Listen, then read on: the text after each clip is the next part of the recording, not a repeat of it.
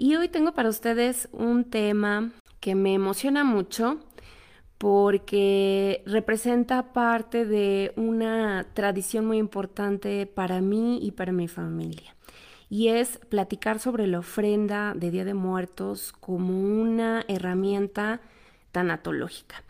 Y la tradición en sí ha sido algo que he podido vivir desde muy pequeña dentro de mi familia, sin embargo, el poderle dar ahora este mm, concepto tanatológico, pues es gracias a, la oportunidad que tuve formarme como tanatóloga y tener diferentes expertos em, preparándome y compañeros que, con los que compartí grandes experiencias y, y a través de lo cual ahora yo puedo eh, encontrar la relación tan importante en esta gran ventaja que tenemos todos nosotros, que es vincular las tradiciones mexicanas en un proceso pues de duelo que, que nos permita eh, trabajar mejor nuestras etapas en estas pérdidas que cada uno de nosotros ha tenido y que eh, pues cada quien ha vivido de manera diferente, ya sea más o menos dolorosa.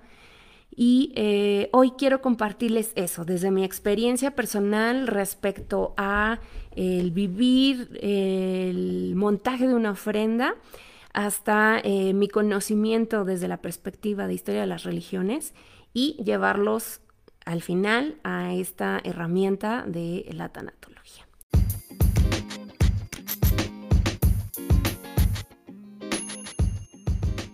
Soy Jessica Juárez y estás en mi caja de herramientas, un podcast para compartir contigo las mejores herramientas en temas como pareja, sexualidad, desarrollo humano, duelo y vida cotidiana. Comenzamos.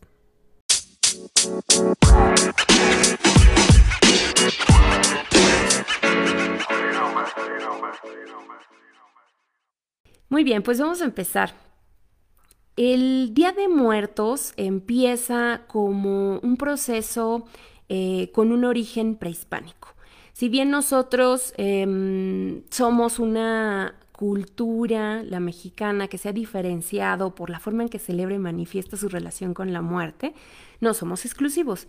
En Europa, en Asia también hay antecedentes de cómo se ha hecho esta celebración. A nosotros nos marca el sincretismo de la fusión entre la época prehispánica y eh, la colonia, cuando fuimos evangelizados. La época prehispánica trae los orígenes de la eh, tradición del Día de Muertos y eh, evidentemente antes de la llegada de los españoles. Y nosotros o nuestros antepasados tenían una idea un poco em, más dual de lo que significaba la muerte, como esta dualidad entre el concepto de vida y muerte en una sola unidad.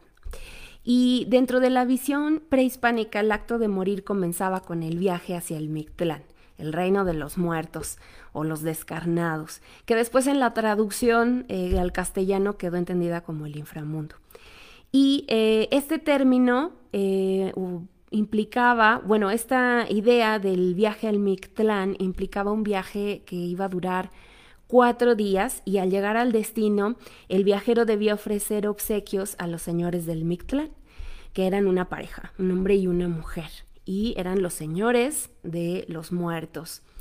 Y estos los enviaban a nueve regiones donde el muerto permanecía por un periodo de prueba de cuatro años y después podía continuar su viaje o su vida en el Mictlán y llegar al último piso que era el eterno reposo o también denominado obsidiana de los muertos. Gráficamente, eh, la idea de la muerte como un ser descarnado siempre estuvo en la cosmovisión prehispánica. Y eh, hay muchos registros de la cultura eh, o de las etnias totonaca, nahua, mexica y maya eh, que tenían estas prácticas y estas ideas, esta cosmovisión similar. También era muy común encontrar la práctica de conservar los cráneos como trofeos después de una batalla entre, entre etnias y mostrarlas durante los rituales que simbolizaban la muerte y el renacimiento. El festival de Día de Muertos en realidad se conmemoraba el, el noveno mes del calendario solar mexicano, que eso equivale más o menos al mes de agosto. y se celebraba durante todo el mes. De hecho, se dividía en dos grandes fiestas, la fiesta chica y la fiesta grande. Y la fiesta chica se refería a la celebración con los niños, para los niños fallecidos. Y eh, la fiesta grande ya era para los adultos. De ahí se toma un poco ya después con lo que entendemos en, la celebración actual. Entonces, para los indígenas, la muerte no tenía la connotación moral de la religión católica, en la cual había un infierno o un paraíso que a su vez significaban un castigo o un premio. Los antiguos mexicanos creían que el destino del alma del muerto estaba denominada por el tipo de muerte que había tenido y por cómo había vivido su vida. Eh, por ejemplo, las almas de los que morían en circunstancias relacionadas con el agua, por ejemplo, ahogados, pues ellos debían ser dirigidos al Tlalocan o al paraíso de Tlaloc. Entonces no tenía tanto que ver, el Mictlán no era el equivalente al infierno, el Mictlán era el destino de todos los muertos. Y eh, la región o el nivel en el que se debían quedar tenía más que ver con cómo eh, habían muerto y en dónde tenían que ser alojados. O por ejemplo los, que, los guerreros que morían en batalla o los bebés, eh, los niños muertos, pues tenían también un lugar especial donde se encontraba un árbol del, cuyas ramas goteaba leche para que se alimentaran. Los entierros prehispánicos también dan una influencia importante a lo que hoy conocemos como los altares de muertos, porque eh, las personas eran acompañadas en sus entierros con objetos de dos tipos, eh, los que habían utilizado en vida y que eran importantes para ellos, y los que se creía que iban a necesitar durante su viaje o su tránsito en el Mictlán. Luego viene una segunda etapa, que es la época colonial. Ya en el siglo XVI, tras la conquista, se introduce a México el terror a la muerte y al infierno con la divulgación del cristianismo. Y en esa época empieza entonces a mezclarse las creencias del viejo y del así llamado eh, nuevo mundo. La colonia fue la época del sincretismo porque los esfuerzos de la evangelización cristiana pues implicaban eh, estar luchando contra las creencias indígenas y el resultado fue pues una mezcla muy rica de ambas tradiciones de las influencias católicas y de lo que eh, de la herencia que ya se traía de eh, los antiguos indígenas y las religiones prehispánicas. Empieza a celebrarse el Día de los Fieles Difuntos eh, que eh, te estaba más guiado a venerar los restos de santos europeos eh, que eran recibidos en el puerto de Veracruz y que eran transportados a diferentes destinos. Y eso implicaba hacer varias ceremonias que eran acompañadas con arcos de flores, con oraciones, con procesiones. había bendiciones de los restos de las iglesias y las reliquias de pan de azúcar. Y esos van a ser los antecesores de lo que hoy conocemos como nuestras calaveras y como nuestro pan de muerto. Eh, este, este sincretismo, esta fusión, es lo que va a dar el origen a lo que hoy conocemos como el Día de Muertos. Y eh, es a partir de, de, esta forma de vivirlo que se mueve a la festividad, a las eh, fechas a partir del 31 de octubre al 1 y al 2 de noviembre, que son los días señalados por la Iglesia Católica, para celebrar la memoria de todos los santos y de los fieles difuntos, y donde se fusiona ahora con las tradiciones eh, prehispánicas. Se conservan eh, varios rituales simbólicos de ambas influencias y eso es lo que hace tan especial este ritual del Día de de muertos, que eh, pues además ha implicado ser reconocido por la UNESCO como Patrimonio de la Humanidad eh, toda esta celebración. Y uno de los elementos más importantes de la celebración de Día de Muertos pues va a ser la ofrenda, el altar de muertos que es eh, el centro de toda la celebración en donde buscamos en la tradición buscamos ofrendar a los difuntos de nuestra familia con eh, comida, con eh, frutas, bebidas, elementos que eran importantes para ellos cuando estaban en vida y que en el entendido de que vienen a visitarnos en esas fechas especiales, pues hacemos todo un, revuelo para prepararnos y tener listo todo aquello que era importante para ellos y que disfrutaban cuando estaban vivos y cuando estaban con nosotros. De ahí parte importante del significado de la ofrenda y de sus elementos, que va a tener eh, varios, que ya son muy conocidos.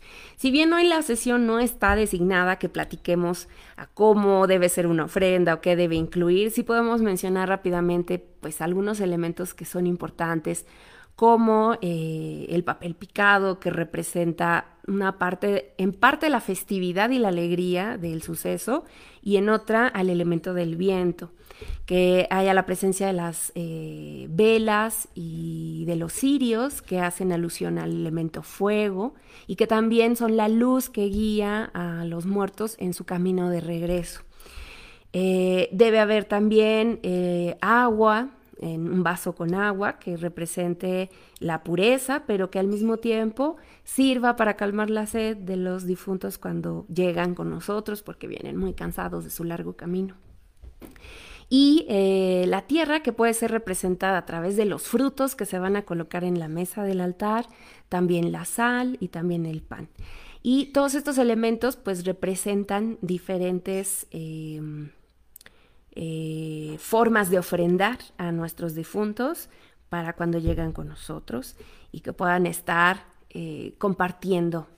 Y el momento más simbólico es justo eso, entender que la ofrenda se vuelve entonces un momento que no es de un día, sino de tres en su proceso. Y de hecho hay tradiciones que tratan este, eh, esta llegada de los difuntos en muchos más días. Hay tradiciones que indican que desde el 28 de octubre empiezan a llegar a visitarnos y que vienen en diferentes eh, clasificaciones según cómo hayan muerto. Ahorita vamos a platicar un poco más de eso.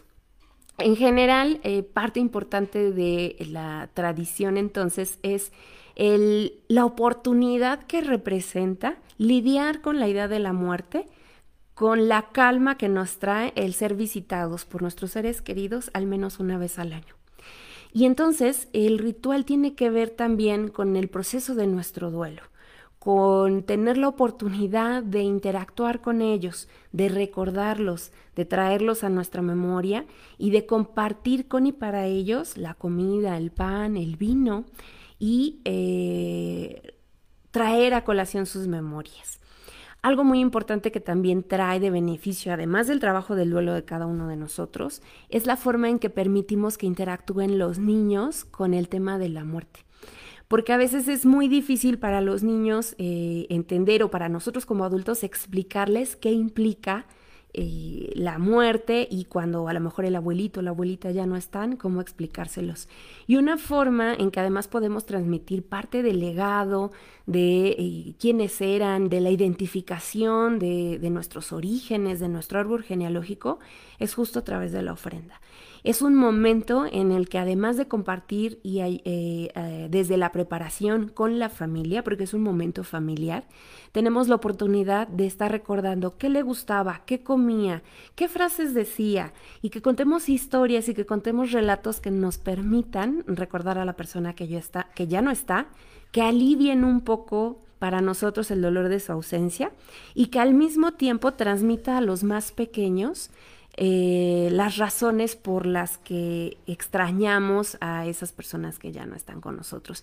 Y que si a lo mejor no tuvieron la oportunidad de conocerlos, pues entonces eh, los conozcan a través nuestro, que sepan más de sus abuelos, de sus bisabuelos, de sus tíos, a través de las historias que nosotros les podemos compartir de ellos, de las anécdotas, y compartir alrededor de ese altar esas... Eh, esos recuerdos que se vuelven pues ya recuerdos familiares que se siguen replicando. Y de hecho entonces la ofrenda se vuelve la representación de un ciclo eterno de la vida y de la muerte, porque somos los que estamos vivos, los que nos preparamos para recibir a nuestros difuntos, pero en algún momento en la conciencia de que después seremos nosotros los que vendremos de visita. Y va más allá de las creencias personales y de la el apego a cualquiera de las religiones que tú pudieras profesar. Esto tiene que ver con un proceso personal espiritual. Más allá de su origen cristiano católico, de su influencia a religiones prehispánicas, Hoy por hoy, el montar un altar de Día de Muertos tiene más que ver con un proceso espiritual, con un momento personal, pero también familiar, en el que puedo dedicar y honrar a mis muertos, recordándolos, pensándolos, riéndome de sus historias y transmitiéndolos a los otros. Y en ese mismo legado también me doy la oportunidad y a los míos y a los más pequeños a que comprendan más quiénes son, de dónde vienen, incluso por qué son como son, que a lo mejor ciertas ideas, ciertos gustos, ciertas formas de manejarse tienen mucho que ver con ese, esas herencias de nuestra personalidad, con el abuelo, con la abuela, los bisabuelos, y a lo mejor no lo sabíamos hasta que escuchamos esas historias alrededor del altar de, muertos. Yo les platicaba que he tenido la gran fortuna de crecer bajo esa influencia durante toda mi infancia. Fue a través de mi abuela paterna que heredamos esta tradición, donde ella eh, convocaba a todos sus hijos y les designaba tareas específicas. A cada uno de sus hijos les encargaba a uno las flores, a otro el pan, al otro las veladoras, a otro las frutas, y de esta manera los involucraba. Aunque ellos estuvieran en su vida adulta joven muy dispersos y activos en diferentes actividades, eh, la petición de la abuela provocaba que ellos tuvieran que involucrarse y tomarse un respiro y poner atención en ese momento que implicaba eh, el altar de Día de Muertos, pero ella era quien nos convocaba. Yo era muy pequeña y uno de los eh, de las personas que más eh, se involucró en esa tradición con mi abuela fue uno de mis hermanos, mi hermano Daniel. Y él empezó a hacer esta tradición junto con mi abuela y en, en algún momento cuando ella empezó a envejecer más, eh, le contó a mi hermano que se sentía angustiada porque no sabía quién iba a poner la ofrenda para ella cuando ya no estuviera. Y entonces mi hermano en ese momento se ofreció y se comprometió con ella a hacerlo en adelante cuando ella ya no estuviera. Yo me colé a esa promesa porque yo era, les decía, muy pequeña y, agradezco mucho que haya sucedido de esa manera, porque tuve la oportunidad de vivirlo en directo y es un proceso muy sanador. Y te voy a compartir que además esa sanación y ese momento de contemplación, de espiritualidad, de unión con la conciencia de la vida y de la muerte, sucede desde que lo estás planeando. Desde que planeas lo que tienes que comprar. Cuando vas al mercado a comprar las frutas, a comprar el pan, a comprar las velas, es una fusión de olores, de sabores, de imágenes que, que de verdad eh, alteran todos los sentidos en, un buen, en una buena manera. Y todo eh, se fusiona para que incluso desde que te estás preparando, buscando todos los ingredientes y todo lo que vas a necesitar, vivas esa euforia, vivas esa emoción, lo degustes, lo disfrutes, te tomes esas pausas y puedas vivir el momento, que puedas dar esos respiros y te enfoques específicamente en estar por y para en el presente, para ti mismo, estar consciente de tu mortalidad, saber que, eh, que hoy estás poniendo la ofrenda para tus seres queridos y que tal vez el siguiente año sea para ti, o a lo mejor en 10 años, en 20, no sabemos, ojalá vivas muchos años, pero te permite volver a reconectar con lo más importante y sentir esos, esos sabores, comer una de las frutas, eh, oler las flores, elegirlas, ver los colores, todo eso es muy disfrutable y es parte del proceso de interacción, de sanación y de fusión con nuestra herencia. Yo te invito a que si no tienes esta tradición, eh, la intentes, la intentes este año pero que además la disfrutes en ese sentido. No se disfruta cuando ya la ves puesta, es todo el proceso, desde que te preparas para decidir cómo la vas a decorar. Por ejemplo, te cuento, nosotros en la familia ahora eh, enfocamos un, la dedicamos a un familiar en particular. Se la dedicamos a todos nuestros difuntos, pero cada año uno de ellos es la estrella o el protagonista. Y entonces hacemos que toda la decoración sea con el color favorito de esa persona. y que eh, los, no puedan faltar los platillos favoritos ni las bebidas favoritas, eh, los dulces que tanto disfrutaba esa persona porque es la protagonista. Aunque a todos se les eh, prende su veladora y tenemos sus retratos ahí, cada año vamos haciendo que role la persona a la que la vamos a dedicar. Te comparto estas formas en que nosotros la hacemos. Tú puedes hacer tu propio ritual, puedes empezar tu propia nueva tradición familiar y eh, vivir esta experiencia desde la selección de los materiales, de las frutas, de las velas, del papel, de todo lo que quieres para montar tu altar. Y luego además, en el momento del montaje, convocar a la familia para que te ayuden y, transmitas la importancia hacia eh, la forma, eh, insisto, no religiosa, sino a la evocación de tu legado de tu herencia familiar, de hacer honor, de hacer memoria de los que ya no están, porque conocerlos también es una forma de conocernos y comprendernos a nosotros. Y que incluso si fueron personas que algunos de sus eh, actitudes o comportamientos fueron erradas y te causaron dolor cuando estaban en vida, puedas asimilarlos ahora que ya no están con nosotros y enfocar hacia el aprendizaje de lo que ellos no hicieron bien y que tú ya no quieres repetir y de lo que sí hicieron bien y que tomas como ejemplo para ti y para los más pequeños. Una de las formas o de las herramientas importantes es usar fotografías o retratos de las personas que fallecieron y que las ubiques en el altar como una eh, manera de hacer alusión a, ellos y recordarlos. Hay quienes les gusta poner fotografías de eh, cuando eran jóvenes esas personas, aunque hayan fallecido ya de una edad avanzada, pero que les gusta recordarlos como en sus mejores momentos. O hay quienes acostumbran a poner fotografías eh, más, lo más recientes al, al último momento de vida en los que estuvieron, o sea, lo más cercano a la edad que tenían cuando partieron. Otra cosa importante es que tú puedas hacer un momento de conexión con este proceso cuando encomiendas las velas o las veladoras, las luces para cada uno de los difuntos. Es muy importante que ya sean cirios o sean veladoras, tú tengas al menos la cantidad suficiente para cada una de las personas a las que vas a ofrendar en tu altar. Y cuando ya está tu mesa puesta, puedas entonces ya encender cada una de las velas y asignarle un nombre, asignarle el nombre de la persona ah, que, falleció y encomendar esa luz hacia esa persona. Y otra eh, de las tradiciones es que una luz adicional debe ser eh, encendida para las ánimas benditas, para todas aquellas ánimas que no tienen ya a dónde ir, que nadie les pone un altar y que además de esta manera no sean un obstáculo para que tus difuntos puedan llegar. Y eh, ya que pones esas velas y las encomiendas, las dejas encendidas hasta que acabe el proceso del altar de muertos y terminen las fechas de visita. Eh, esta es una manera también de sentir la conexión con las personas a las que estás ofrendando.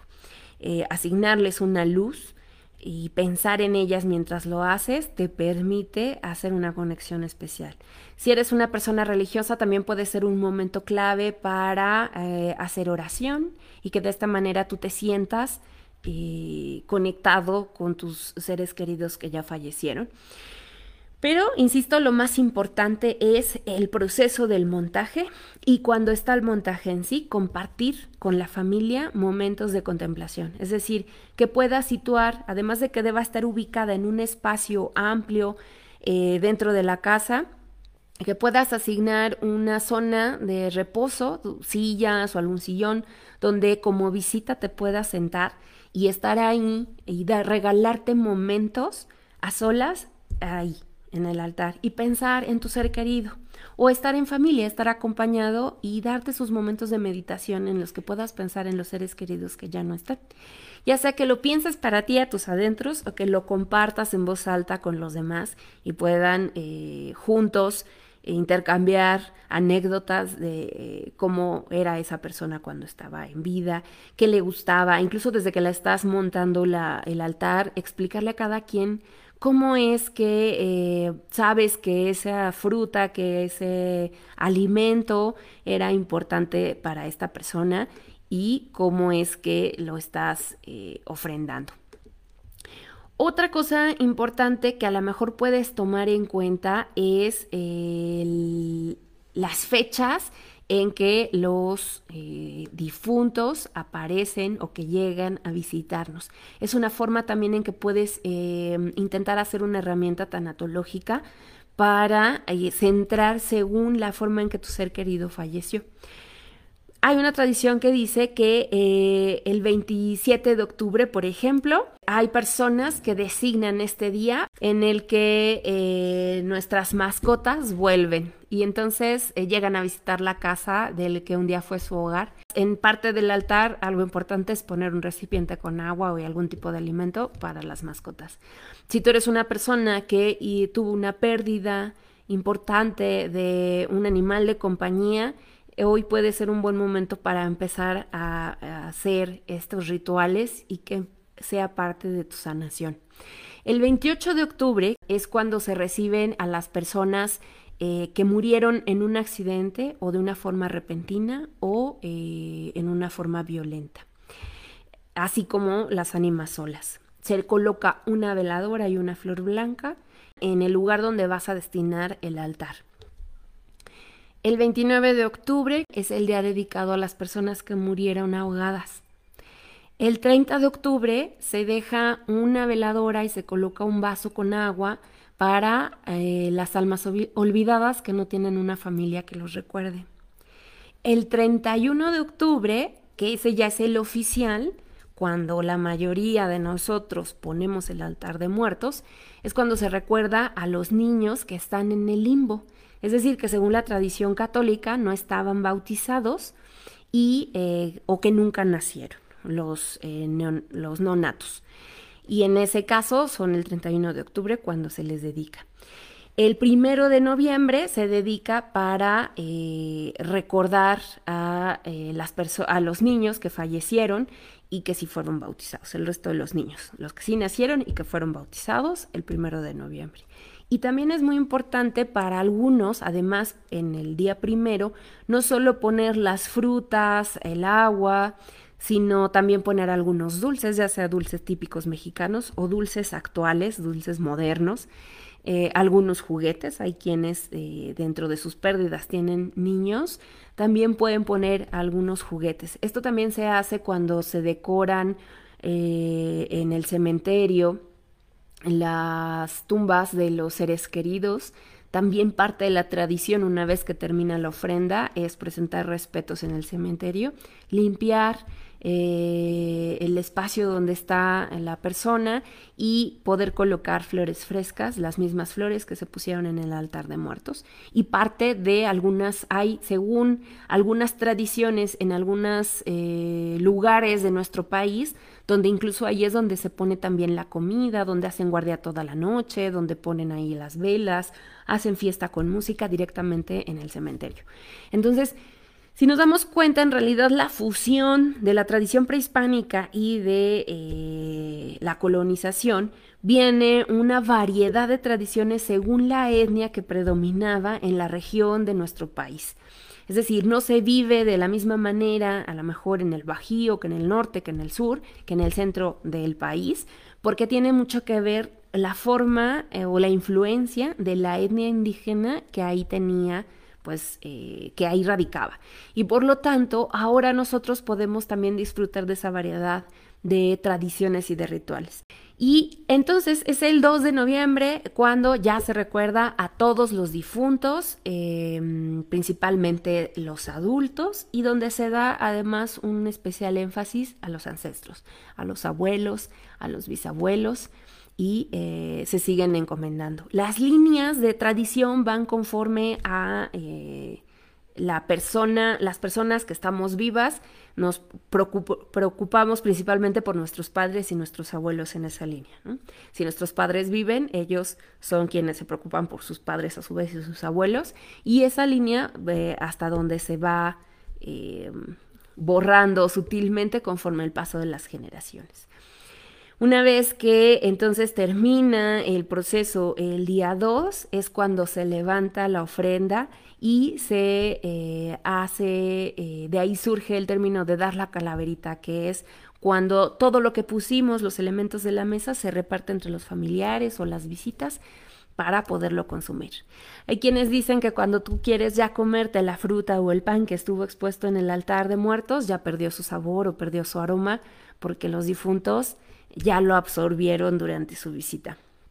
Y eso pues es parte de eh, los momentos mágicos incluso que se pueden vivir en esa conexión con eh, nuestros ancestros y con esta fusión de tradiciones. Bueno, y en general les decía que nosotros vamos a tener diferentes formas de llevarlo a cabo dependiendo la zona en la que nos encontremos.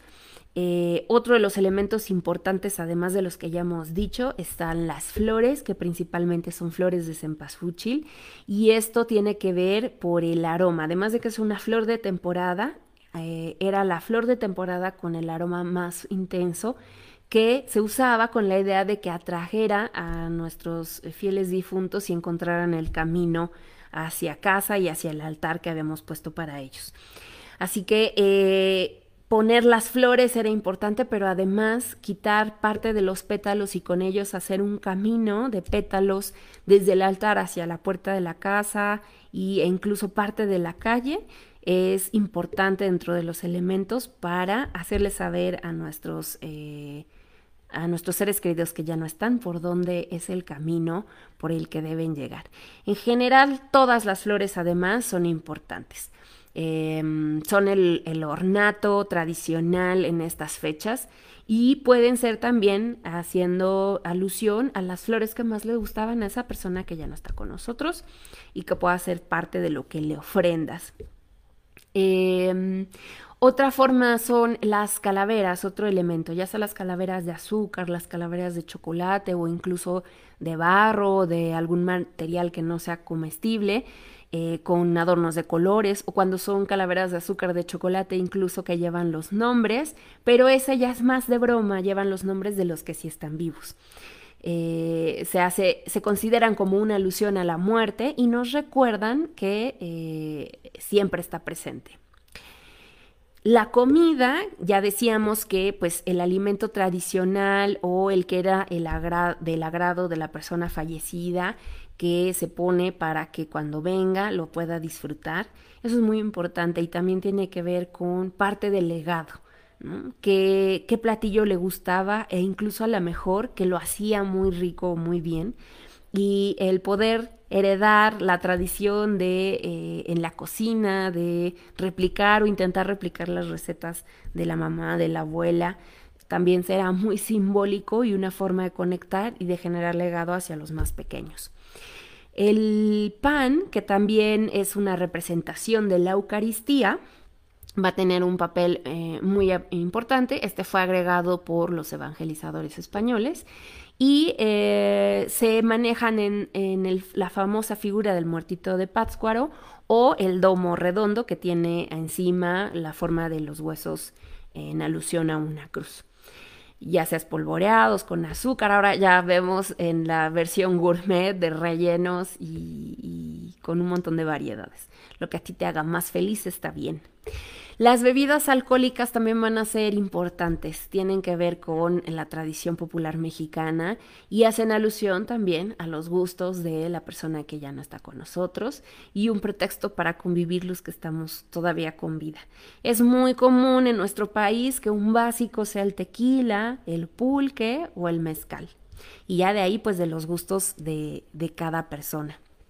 Y también a veces objetos personales. Ya les decía que en algunos lugares se acostumbra eh, colocar artículos pertenecientes a la vida de los difuntos con la finalidad de que pues eh, el espíritu pueda recordar los momentos felices de su vida y decíamos en el caso de los niños incluso a veces pueden ser ciertos juguetes o los juguetes eh, favoritos entonces como pueden ver nosotros como cultura mexicana tenemos la más colorida representación en la celebración del Día de Muertos y que esta festividad ha sido además eh, retratada en diferentes expresiones culturales, eh, diferentes manifestaciones y podemos ahora fusionar desde el arte prehispánico hasta el popular de nuestros días. Eh, la muerte toma un nuevo sentido a partir de este tipo de rituales porque ya no solo se enuncia como una ausencia ni como una falta en sí misma, por el contrario, es concebido como una nueva etapa, eh, como una nueva forma de concebir el proceso de la muerte. Y el generar esta metáfora, les decía, de la vida misma se cuenta en el altar y se entiende a la muerte como un renacer constante, como un proceso infinito que nos va a hacer comprender que los que hoy estamos ofreciendo seremos mañana los invitados a la fiesta del Día de Muertos. Y es que miren, no importa cuánto tiempo haya pasado desde que perdimos a nuestros seres queridos. Pudo haber sido hace un año, pudo haber sido durante este año con todas las pérdidas humanas que tuvimos con motivo del COVID-19, o puede ser eh, pérdidas que hemos tenido de mucho más tiempo, de 5, de 10, de 15 años, pero que siguen eh, anunciando una ausencia en nuestro corazón. Y justo por eso estos momentos son los que podemos dedicarnos, permitirnos para reconectar, para em, rememorar y a lo mejor también para vivirlo desde la tristeza, vivirlo desde el enojo, vivirlo desde la alegría y, eh, o vivirlo desde la asimilación Depende también de cada uno de nosotros qué tan avanzados estemos en nuestro proceso, pero todo eso se vale y toma este momento como un maravilloso y excelente pretexto para abrir la puerta respecto a tu pérdida. Date la oportunidad de hacerlo durante estas fechas y trabajarlo y conciliar. Esa es la manera, es como sentir que si, y además si te quedaste con cosas pendientes, si hubo cosas que no pudiste decir, cosas que no pudiste expresar, buenas o malas, reclamos o agradecimientos, este puede ser un buen momento en el que te permitas la conversación con aquel que ya no está. Que abras otra vez la puerta hacia esto y te permitas interactuar.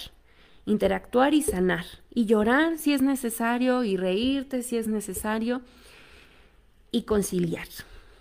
Este es un excelente momento y un excelente pretexto para reconectar con los que ya no están, invitarlos a tu casa. Es como si te hubieras peleado con un ser querido y no lo ves desde hace varios años o desde hace un año, pero sabes que va a venir a tu casa y entonces aprovechas para recibirlo de manteles largos con eh, tus mejores platos, con lo que más le gustaba, así como recibes a una visita viva y entonces también aprovechar para reconectar, para conversar, para escuchar, para pensarle y para ser un poco más consciente tanto de tu propia muerte como de la vida de los que ya no están. recordarlos y traerlos a la conversación los mantiene presentes entre nosotros. Esa es la única diferencia.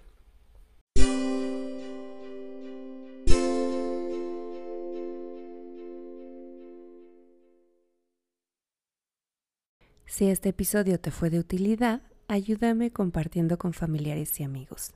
Pasa la voz. Si deseas saludarme, escribirme, sugerirme temas o solicitar una consulta psicoterapéutica o una cita para acompañamiento tanatológico, date una vuelta por mi sitio web jessicajuárez.com.